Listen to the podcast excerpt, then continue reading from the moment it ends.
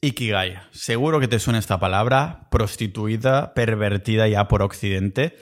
Y es irónico porque es una traducción errónea. Es decir, lo que significa esta palabra en su origen japonés no tiene nada que ver a cómo nos la han vendido literalmente en Occidente, en los círculos de desarrollo personal, de mejora personal, de autoayuda, como quieras llamarlo. Y digo vendido literalmente porque puedes buscar en Amazon y hay decenas de libros que hablan del concepto Ikigai. Algunos incluso su temática principal, el título Ikigai, no sé qué, no sé cuántos. Y dices, a ver, miras el libro y, ya te están contando la definición mal. Lo que te están contando aquí es una invención fantasiosa de un blogger que salió no hace mucho y sin embargo nos lo están vendiendo como si fuera la panacea del emprendimiento, del propósito de vida, de encontrar sentido a la vida. Es un concepto que se hizo viral y se sigue haciendo viral porque va a temporadas desde 2014, que circula un, diagrama, que queda todo chulo, todo de colores y que suena de verdad absoluta cuando estás metido en estos círculos de la autoayuda, haciendo que todo el mundo apasionado del propósito, de, de las ganas de vivir, de la llama que tenemos dentro, pues salgamos al mundo a buscar el Kigai, el Kigai propio, el montón de Kigais que podemos tener, como si fuera el One Piece. Escucharás por ahí que el Ikigai, al menos la versión esta prostituida occidental, es cuando tu pasión, tu misión, tu vocación y tu profesión se encuentran en una interacción perfecta. Ahí es cuando lo que amas, lo que eres bueno, lo que el mundo necesita y por lo que te pueden pagar, se encontrará en un armonioso Ikigai y por fin tendrás propósito de vida. Claro, una infografía armoniosa que incluye todas las palabras que quedarían perfectas en un libro de Tim Ferris, pues debe ser verdad. pues resulta que no, resulta que es más falso que un billete de 6 euros. La verdad es que me extraña que todos estos autores que han publicado libros sobre Ikigai, cuando en verdad tu único trabajo en ese momento es entender el concepto que estás explicando para poder publicar tu libro, no termines concluyendo que, lo que de lo que estás hablando es un concepto fantasioso muy nuevo y no una idea, una sabiduría oriental milenaria, que no tiene nada que ver, son cosas distintas. Vemos esta primera aparición del diagrama del Ikigai occidental en un artículo en 2014 publicado por Mark Wynn en su blog, donde hace este artículo y además publica este diagrama hecho por él, que tiene truco la cosa porque el diagrama, como digo, lo hizo él juntando dos cositas muy interesantes. Este Mark Wynn es un emprendedor que, bueno, un día soleado se despierta, estaba buscando ahí la inspiración para escribir y se topó con una charla TED donde hablaban de la longevidad de una isla japonesa, la isla de Okinawa. Y como podemos ver, ya, está, ya estamos aquí barriendo hacia casa. Longevidad, isla japonesa, Okinawa. Esto me suena del episodio 479 de Pau Ninja. Y así es, exactamente. En esta charla TED tenemos al bueno, a nuestro querido amigo Dan Waternet, el creador y perversor de la dieta de las zonas azules, una dieta pseudo, de pseudolongevidad, pseudocientífica, vegana, sacada de la minga. Pero el caso es que utiliza unos puntos distintos del mundo, donde viven más de 100 años, donde hay más probabilidades de vivir más de 100 años, para decir, pues esta es la dieta que tenemos que seguir. Y estas son las los hábitos, las rutinas que siguen estas personas y nosotros también tendríamos que, hacerlo. Hoy, lógicamente, no vengo aquí a despotricar de la infame dieta que se inventó este señor y que, bueno, ha exprimido en un negocio multimillonario, porque dan en esta charla TED una cosa que explica, yo creo que sin fallo, todo hay que darle crédito, pero también sin darle mucha relevancia es el concepto de Ikigai como lo que significa de verdad. En la charla, el bueno de Dan asocia el Ikigai de los centenarios de Okinawa, como uno de los elementos que hacía vivir tanto a esa población, como si fueran varios pilares y el Ikigai fuera uno de ellos. Ahí es cuando Dan en su presentación muestra un vídeo de una anciana, una señora que explica cómo su Ikigai personal es su tatara, tataranieta, ¿vale? Se ve la anciana cuidando de su tataranieta y dice, este es mi Ikigai. un momento, Pau. Pensaba que el Ikigai era lo que amabas vale, veo a la abuela esta amando a su nieta, lo entiendo perfectamente. Pero también nos dicen que el Ikigai es a lo que eres bueno. Vale, entiendo que la abuela puede ser buena siendo abuela de su tatara tatara nieta, ¿vale? pero también lo que el mundo necesita. Hombre, a lo mejor es un poquito pronto para decir si el mundo necesita otra, mm, otra nieta de esta o otra persona, no sabemos si estás esta nieta va a terminar siendo una asesina en serie o va a terminar siendo una Elon Musk que va a revolucionar el mundo. Es demasiado pronto para saberlo, pero entonces ya no nos está encuadrando el concepto, porque Ikigai en teoría también tiene que ser lo que en teoría te, tienen, te puede pagar, lo que puede ser tu profesión. Hombre, no sé si se puede volver tu profesión que una jubilada ahora de pronto dice que su Ikigai es su nieta. Claro, en el concepto occidental no, pero es que esto no es Ikigai. Vemos que algo no cuadra con este concepto. No solo en su significado, sino en su origen, porque no sale de Okinawa en que se dice que sí, sino que es un concepto usado en todo Japón. Para generar aún más narrativa molona, el bueno de Dan Butterner dice que el Ikigai es uno de los pilares, aparte de la dieta, que hace que esa gente viva 100 años. Según esta lógica, entonces todo Japón tendría que pasar de los 100 años. Y a ver, es de los países con más esperanza de vida. Pero la longevidad es todo un espectro que tenemos que considerar, algo que el autor del Ikigai occidental no hizo. A los pocos días de ver esta charla TED de longevidad de la isla japonesa Okinawa, el bueno de Mark Wynn se encuentra por internet también, todo coincidencia, un diagrama. Un diagrama que además creó un español, el astrólogo Andrés Zuzunaga, que lo publicaba en 2011 y un año más tarde, el autor Borja Vilaseca lo coge y lo añade en su libro que se titula ¿Qué harías si no tuvieras miedo? Y es un diagrama que es exactamente igual que el que verás sobre el Ikigai. Lo que pasa que en medio, en vez de aparecer la palabra Ikigai, donde se juntan tu pasión, tu misión, tu vocación, eh, tu profesión, lo que haces bien, lo que amas, por lo que te pagarán, lo que el mundo necesita, en vez de Ikigai en el medio, donde se solapa, se interlaza todo esto, no hay Ikigai, hay la palabra propósito. Y esto lo crea el astrólogo Andrés Zuzunaga, ¿vale? Cogido por Borja Vilaseca. Mark explica en una entrevista que he visto por YouTube que vio la charla TED esta de la longevidad y este diagrama de Venn, que un diagrama de Venn es básicamente el entrelazado este entre conceptos, ¿vale? Juntas varios conceptos y lo que se solapa es el resultado de ambas cosas. Esto es un diagrama de Venn.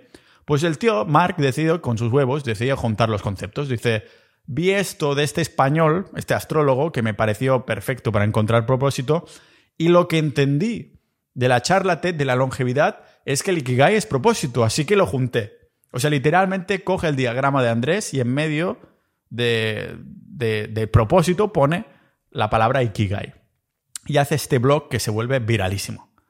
Lógicamente, el bueno de Mark es libre de hacer lo que le plazca, pero la culpa de la perversión del Ikigai es de Internet y de la viralidad. Supongo que estamos adiestrados para que este tipo de publicaciones nos hable a nuestro yo más profundo y así pensemos en la vida o algún rollo de estos, ¿vale? Pero el concepto japonés es mucho más minimalista, simple, incluso elegante, armonioso y trascendente. Mirad, Ikigai es una expresión japonesa para describir la razón de vivir Iki viene del verbo ikiru, que significa vivir, pero no solo vivir a secas, sino más concretamente la vida diaria, el vivir diario. Gai significa valor, teniendo su origen en la palabra kai, que significa cáscara o más bien conchas.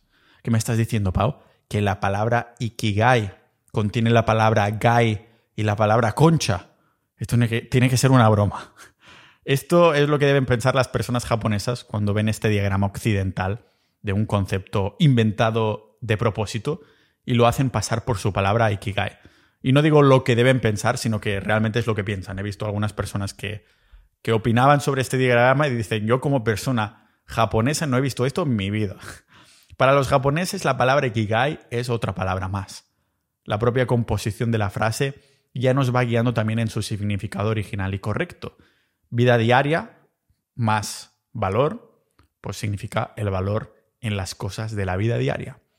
El Ikigai no es un diagrama Venn sobre propósito. El Ikigai no tiene su origen en Okinawa. El Ikigai no es el secreto de una vida larga y plena. El neurocientífico japonés Ken Mogi explicaba en su libro, pequeño libro de Ikigai, como de todos estos diagramas de Ikigai están equivocados. De hecho, me extraña de, ver todas estas publicaciones en Internet y decenas y decenas de, de otros libros sobre Ikigai en Amazon.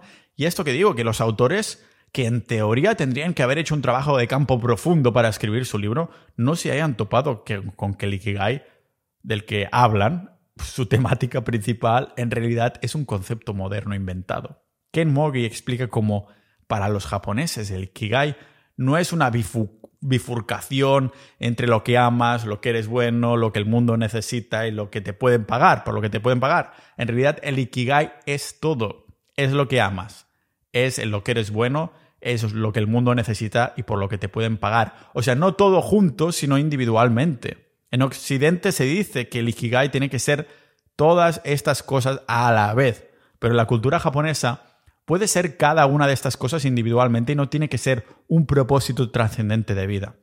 En lo que eres bueno puede ser tu Ikigai, o lo que el mundo necesita puede ser tu Ikigai. También puede ser tu Ikigai, ah, quizás disfrutas de la jardinería, quizás disfrutas estando solo, quizás disfrutas tomando tu café por la mañana mientras caminas por la orilla en la bahía mientras amanece, quizás disfrutas estando en silencio, yendo al cine solo, viviendo con sencillez o cuidando tu cuerpo, lo que sea.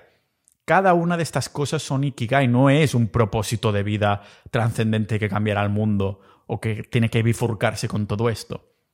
Tal vez nada de esto te da dinero ni siquiera. Todas estas pequeñas cositas no te van a, a dar dinero, no son ingresos, no te vas a poder monetizarlo. O no es lo que el mundo necesita. Discutible, seguro que el mundo se beneficiaría, yo creo, de que todos disfrutáramos de estas pequeñas cosas. Entonces, bajo los estándares occidentales, no has encontrado tu propósito de vida, pero bajo los estándares japoneses, ya hace tiempo que disfrutas de tu Ikigai o incluso de varios.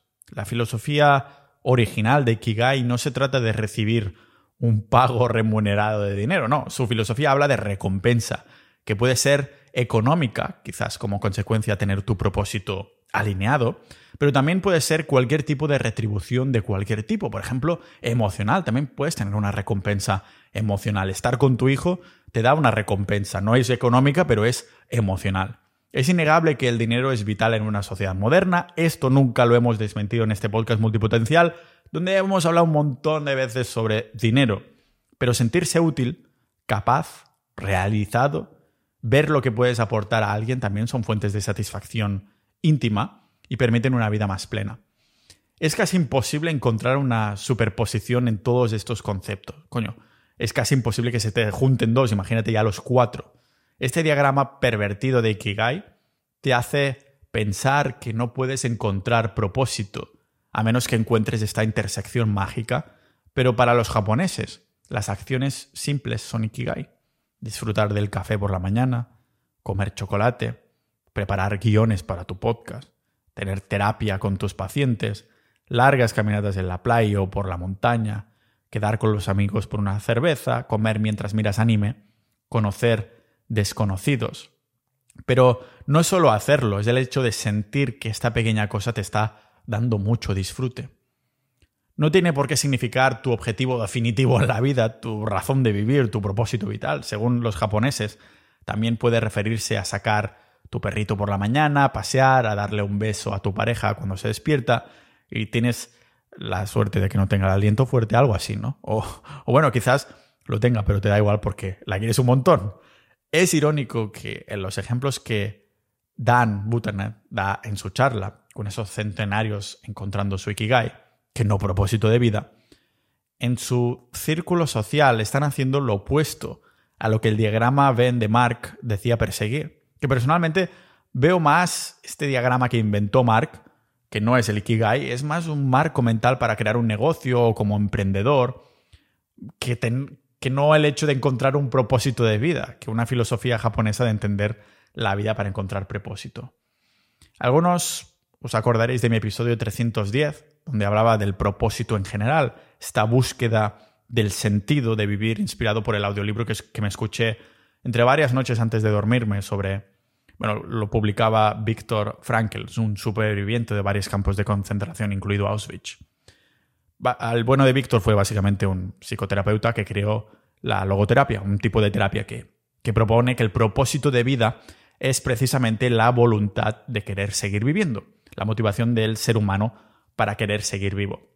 De hecho, las personas con depresión sin ganas de vivir. No sé si habéis sufrido depresión o si conocéis a alguien que lo haya pasado. Lo que sienten es que nada es importante en la vida. Nada, no es que piensen nadie me quiere, porque esto no, no, es que piensan que nada importa. Nada en su entorno importa, ni las personas importan, ni ellos mismos tienen ninguna importancia y trascendencia en la vida. Por esto, a mi modo de entender, si la depresión es que nada importa, lo opuesto, es decir, las ganas de vivir, es que tienes propósito. Yo lo entiendo como antónimos. Podría ser casualidad que el propósito de los habitantes de las islas japonesas tenga mucho que ver con su longevidad, podría ser o no. Pero lo que no creo que tenga es es que estas personas vayan en una especie de, de busca de sentido activa, en, en, la autoayuda de la palabra, es decir, en la, en la proactividad de buscar propósito en su vida. No creo que estos centenarios se estén dedicando a algo así de forma proactiva como lo hacemos en Occidente con toda esta industria del propósito de vida. ¿no? Veo la búsqueda de propósito de vida como un invento occidental. Miramos las redes sociales y nos viene la inspiración divina que tenemos que vetarlo lo que sea que esto signifique para ti, ya sea dinero, cambiar el mundo, ligando, lo que sea. Me estoy refiriendo a la búsqueda del propósito activa, como si buscaras la felicidad buscándola activamente, pero en este caso hablando de propósito, como si tengas que hacerlo ah, activamente, como si no fuera en verdad un subproducto, como siempre estoy diciendo sobre la felicidad, que es un subproducto de nuestro estilo de vida. Seguramente este propósito es lo mismo, ¿vale? Ah, buscando este subproducto a tu día a día, a tus pequeños ikigais el Ikigai verdadero japonés. No me imagino ninguno de los ancianos longevos como personas que hayan tenido montones de crisis existenciales intentando ser proactivos, encontrando su propósito. Este Ikigai significa algo muy distinto para los japoneses que lo que dicen los señores que hablan sobre la longevidad. ¿vale? Es la llamada falacia de la pasión. Toda nuestra sociedad está perpetuada para que nuestras vidas estén enfocadas en algo. No que nos de propósito, sino que genere dinero. En esto está enfocada la falacia de la pasión. Este propósito, esta pasión, siempre se está enfocando como mm, encuentra un hobby y hazlo tu trabajo y nunca tendrás que trabajar un día más en tu vida. O la pasión, el trabajo, tienes que encontrar la pasión en tu trabajo, siempre está enfocado aquí. A ver, el propósito, el propio propósito como tal, se ha publicitado como algo que de forma orgánica te hará o te tiene que generar beneficio, porque entonces estás generando beneficio económico en la sociedad moderna y esto nos interesa a todos. Y ojo, nada malo en generar dinero, el problema es juntar cosas que no son lo mismo y venderlo como la misma mierda. Exactamente lo que ha hecho el diagrama del Ikigai occidental. Si eres bueno jugando a pádel los findes, incluso si eres bastante bueno, pero no lo suficiente como para hacerte profesional y que te paguen, pues muchas personas sentirán que están perdiendo el tiempo jugando al pádel a pesar de que los findes se levantan de la cama con unas ganas locas de ir a hacer unas partiditas. Y eso estoy seguro que os ha pasado o conocéis a alguien que le pase de, hacer algo que le gusta y dicen, no, es que debería dedicarme más a hacer esta otra cosa que sí que me va a reportar más beneficios económicos. ¿Por qué sentirte mal? ¿Por qué, básicamente, te estás sintiendo mal porque no puedes cobrar por hacerlo? Claro, el concepto de Ikigai occidental es como coger un ingrediente sanísimo y sabrosísimo, rebozarlo y de pronto empezarlo así, a rebozar, condimentar con mil y otros ingredientes para poder venderlo cuando acabas de matar su esencia. Ya nadie va a sentir el sabor de ese Ikigai occidental, oriental, digo. Entonces terminamos con un Ikigai occidentalizado, en el que hemos utilizado todos estos otros ingredientes y ya no queda ni rastro del Ikigai oriental original. Y la gente se lo cree y le suena bien porque en el fondo se está cogiendo una idea que no muchos podemos explicar como es propósito de vida o como felicidad, ¿no? En este caso es propósito de vida. Estos conceptos no los podemos explicar y claro, cuando te lo ponen en un diagrama chulo, viral y te dicen esto es el significado de propósito de vida y dices, hostia, tiene sentido. No le encuentro fallas a este argumento. Y lo reducimos a un diagrama moderno y chulo de colores. A esta receta le añades el ingrediente, una palabra asiática, ikigai, ¿no? Que da esa sensación de sabiduría oriental y ya tienes el cóctel de autoayuda perfecta. Para los japoneses el ikigai es algo que viene de forma tan orgánica como el aire que respiran Claro que podemos intentar entender de qué está formado el aire, ¿no? Algunos analíticos se ponen ahí, vale, nitrógeno, oxígeno, dióxido de carbono, lo que sea. Pero si le preguntas a un indígena, seguro que nunca se ha preocupado por la forma química del aire. Y sin embargo, seguramente lo habrá valorado muchísimo más que cualquier persona occidental. Un ikigai no es entendido por los japoneses como un conjunto de reglas que sigues en tu vida, sino como algo intrínseco, orgánico. De todas formas, muy buen trabajo ha hecho el autor Ken Mogi, hablando de cinco pasos para poder encontrar y disfrutar de nuestros ikigais reales, no propósitos de vida. Estos no son cinco pasos de encuentra tu propósito de vida en cinco pasos o encuentra tu ikigai haciendo este tesis, sabrás ya lo que tienes que hacer en tu puta vida. No funciona así. El ikigai es en qué momento estoy en ikigai, estoy encontrando estas pequeñas cosas, disfrutes de la vida. Seguramente Empezar o incluso seguir en pequeño es el componente más importante. En Occidente tenemos esta cultura del hustle, del petarlo, pero un ikigai ni siquiera el propósito de vida no tiene por qué ser algo trascendente a nivel mundial, algo tan grande. El ikigai se centra en el espectro de todas las cosas en, la, en nuestra querida vista de pájaro.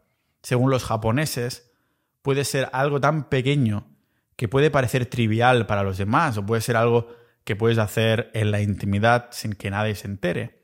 Algo incluso de lo que te avergüences socialmente.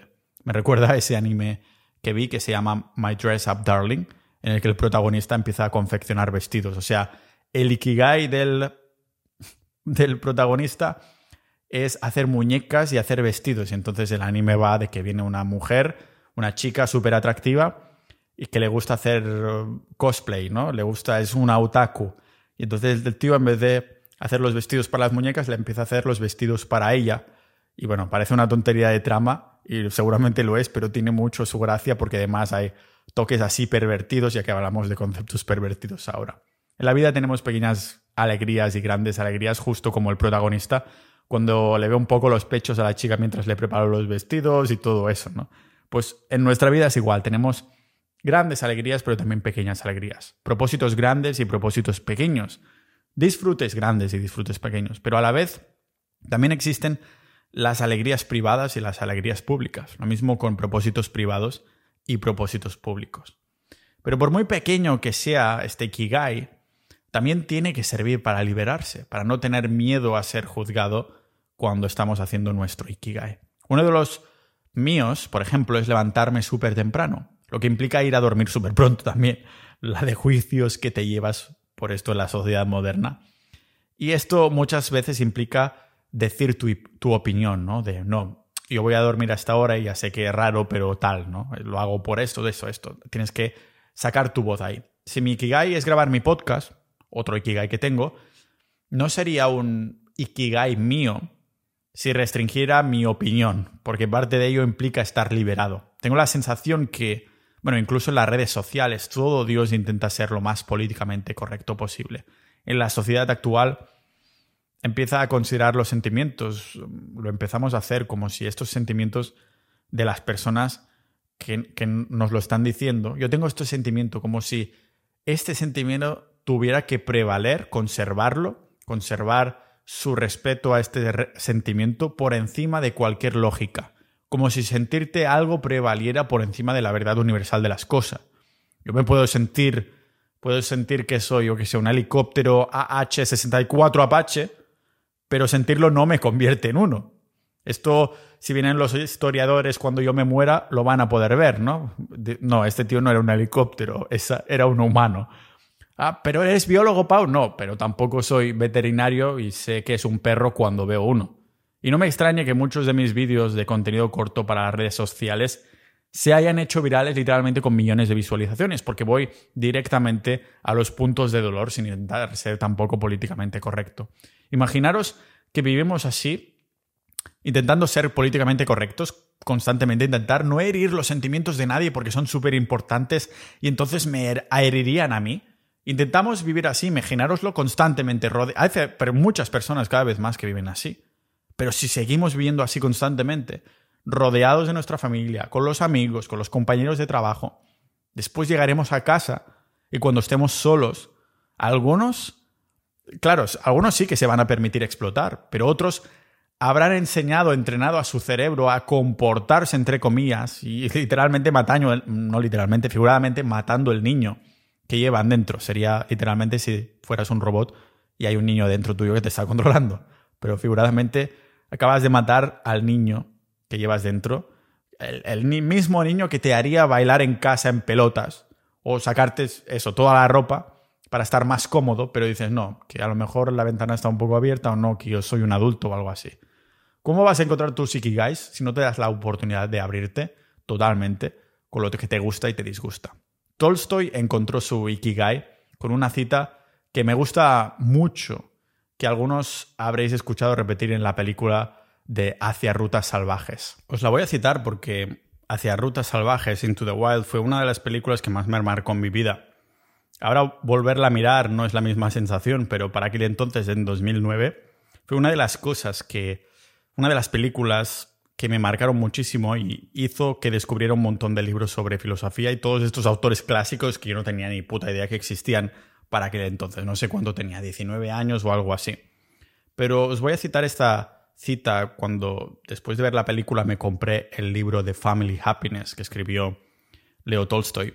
Y decía, viví muchas cosas y ahora creo que hallé lo que se necesita para ser feliz. Felicidad familiar una vida aislada y tranquila en el campo, con la posibilidad de ser útil para quienes es fácil hacer el bien, la gente, y que no están acostumbrados a que se lo hagan. Y un trabajo que se espera sea de utilidad. Y el descanso, la naturaleza, libros, música, amar al prójimo. Esa es mi idea de felicidad. Y sobre todo, eso, tú como compañera. Niños, quizás. ¿Qué más puede desear un hombre? me mola mucho porque transmite esa sensación de, de, tranquilidad, pero también transmite esa sensación de ikigais en pequeñas cosas, porque lo que denota esta cita es que está disfrutando de cada una de estas cosas. Conectar 100 ikigais durante el día, esto, estos días se convierten básicamente en sostenibles y armoniosos. Un proverbio japonés, precisamente, que también me gusta mucho, dice, solo en la actividad querrás vivir 100 años.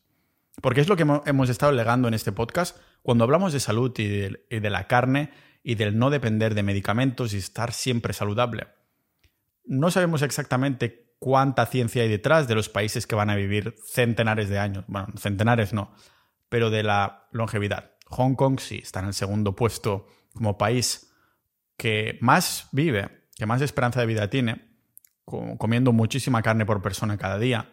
Y hay otros países que no. Podría ser que estuviera conectado, sí o no, quién sabe pero no queremos vivir nuestras vidas mucho tiempo con poca calidad de vida. Seguro que conocéis familiares que viven o han vivido hasta muy largas edades, pero que los últimos 10 años no han sido ellos, ya sea por Alzheimer's, demencias o enfermedades neurodegenerativas. Por eso un poco se hipotetizaba que estos ikigais ayudaban a estas personas centenarias y siempre que veo personas centenarias entrevistadas en, en, YouTube, en programas de televisión, unos que mire la tele pero que ves los clips en YouTube, siempre son pastores, siempre son, claro, porque no había hackers hace 100 años, ya lo sé perfectamente, pero me refiero a que lo que transmiten con su manera de hablar, con, con las experiencias de vida que nos transmiten, es que han estado activos, no han tenido mucho estrés y esos círculos sociales han sido muy importantes. No círculos sociales de ser un maldito alcalde o de tener muchos amigos, sino de tener esa confianza con las personas que tienes alrededor. En vez de pensar en Ikigai como algo tan grande como nos decía Occidente, que teníamos que prostituirlo, resulta que los Ikigai son estas cosas pequeñas y podrían ser uno de los pilares porque al fin y al cabo los humanos somos animales sociales y estamos apartando estos pequeños pilares que los otros animales sí cumplen cuando están en la naturaleza. Solo los animales que son mascotas de los humanos pillan depresiones y enfermedades modernas humanas, porque es la sociedad moderna que hemos creado que nos lo crean. En vez de pensar en, en Ikigais como si fueran el huevo kinder con el que quieres llegar al centro para encontrar lo que andabas buscando, piensa en ellos como si fuera un plato con un montón de comidas que te gustan. Y no voy a entrar otra vez en el tema de la salud ancestralmente hablando, de carne o cosas así, pero nadie negará que un plato combinado con mil comidas está buenísimo de sabor. Por eso los buffets triunfan tanto. Aunque después no vayas a digerir bien, sea malo para la todo el rollo. Estoy hablando de sabor exclusivamente. Por eso nos volvemos adictos, porque estamos hackeando algo que teníamos en escasez en el pasado. Y esto es más el ikigai verdadero que el diagrama occidentalizado.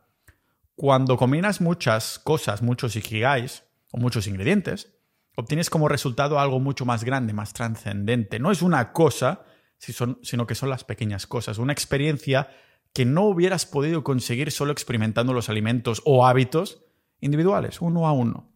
El disfrute de estas pequeñas cosas que crean un conjunto más grande tiene una cosa en común. Cuando te sientes tan bien bebiendo el café de la mañana, o trabajando, o jugando con tu hijo, o entrenando, todos estos disfrutes de la vida, estos ikigai, tienen una cosa en común. Estás aquí y ahora. Porque puedes estar bebiendo café por la mañana, pero no estás presente, no lo estás disfrutando, estás pensando en lo que harás en el trabajo, lo que tienes que hacer, el mail que tienes que responder. Ikigai es cuando estás disfrutando aquí y ahora. Cuando estás mirando el amanecer con una persona, con un amigo, con la pareja, lo que sea, y estás ahí. Ah, no necesito nada más. Estar aquí y ahora. Como ya dije en el episodio 404, el mindfulness, el estar presente, el estar aquí y ahora, no es exclusivo de la meditación. La meditación solo es una de estas herramientas, una de las maneras en las que te puedes sentir en el momento presente, sin pensar en el pasado ni en el futuro, estar aquí y ahora. Los kigais que sentimos en nuestra vida adulta, en verdad, producen unas sensaciones que sentimos más bien dicho, que sentíamos con mucha más abundancia, desgraciadamente, cuando éramos niños. Entiendo al Ikigai como disfrutes de vida muy grandes, muy pequeños, pero que te hacen muy grandes, ¿no? Te dan una alegría para hacerte incluso levantar por la cama. Como cuando eras niño y ibas a dormir ahí muy pronto durante la noche de Reyes, para que así el día te viniera antes, el día 6 iba a aparecer antes y ibas antes a la cama, ¿no? pero después no podías dormir por la emoción que sentías. Lo comentábamos con Darío, con Darío en uno de los episodios privados.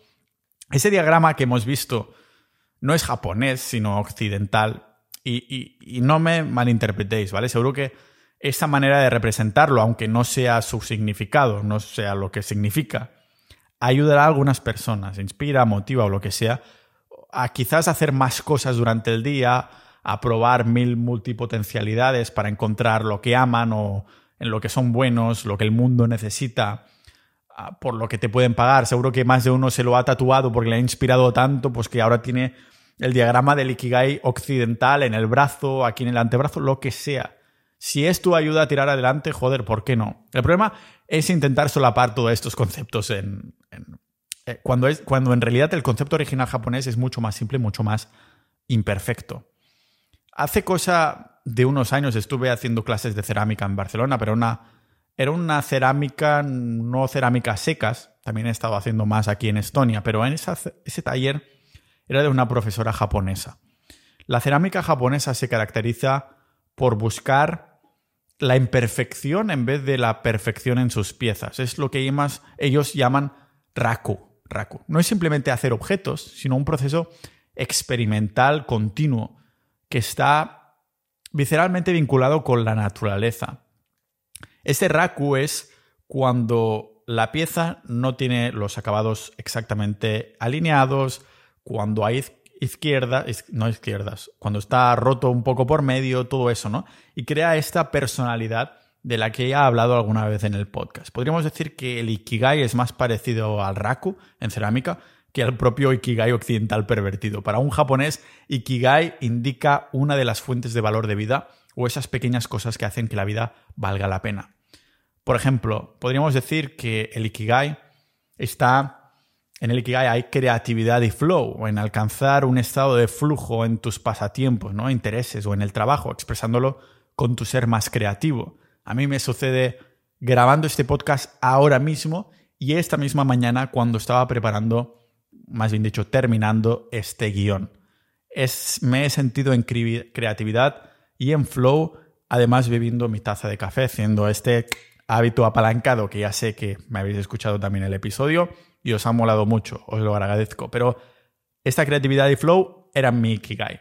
También está la gratitud y contribución al expresar gratitud y al ayudar a los demás a través de tus roles de vida, ¿no?